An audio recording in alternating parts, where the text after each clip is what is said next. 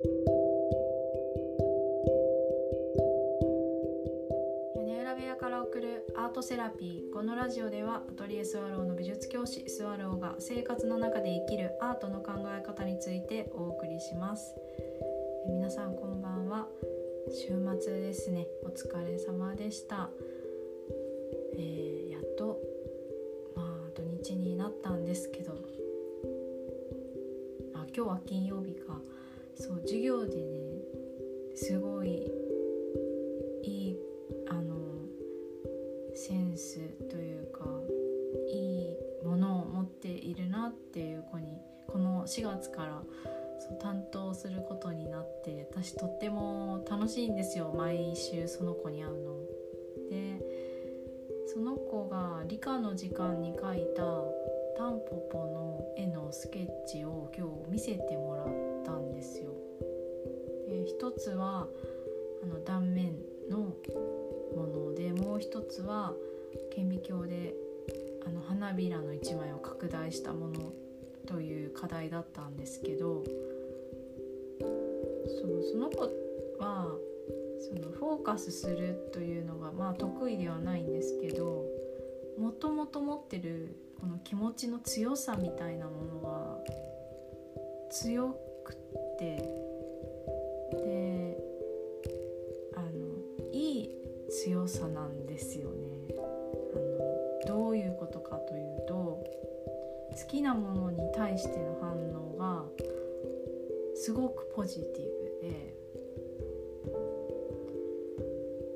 なんかそれをこうこれがどういいかっていう風に話す時に生き生きしててあなんかいいかもってこう知らなかった私もこう紹介されたものに対してあいいんだこれっていう同じ気持ちに同調しちゃうぐらいのこう強さがあるんですよね引き込むというか。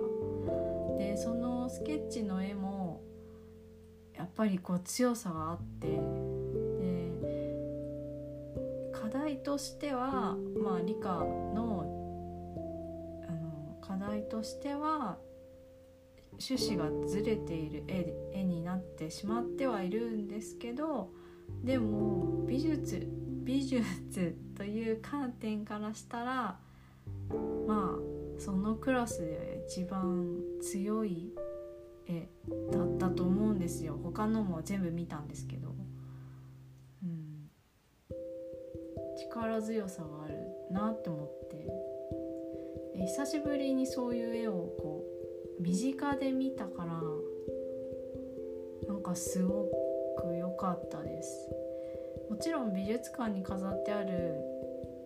有名な絵も感動するんですけどこう身近にある何もこうフィルターがかかってない絵の中に本当にいいものがやっぱ見えてなんかそれをこう生で会うみたいな時が一番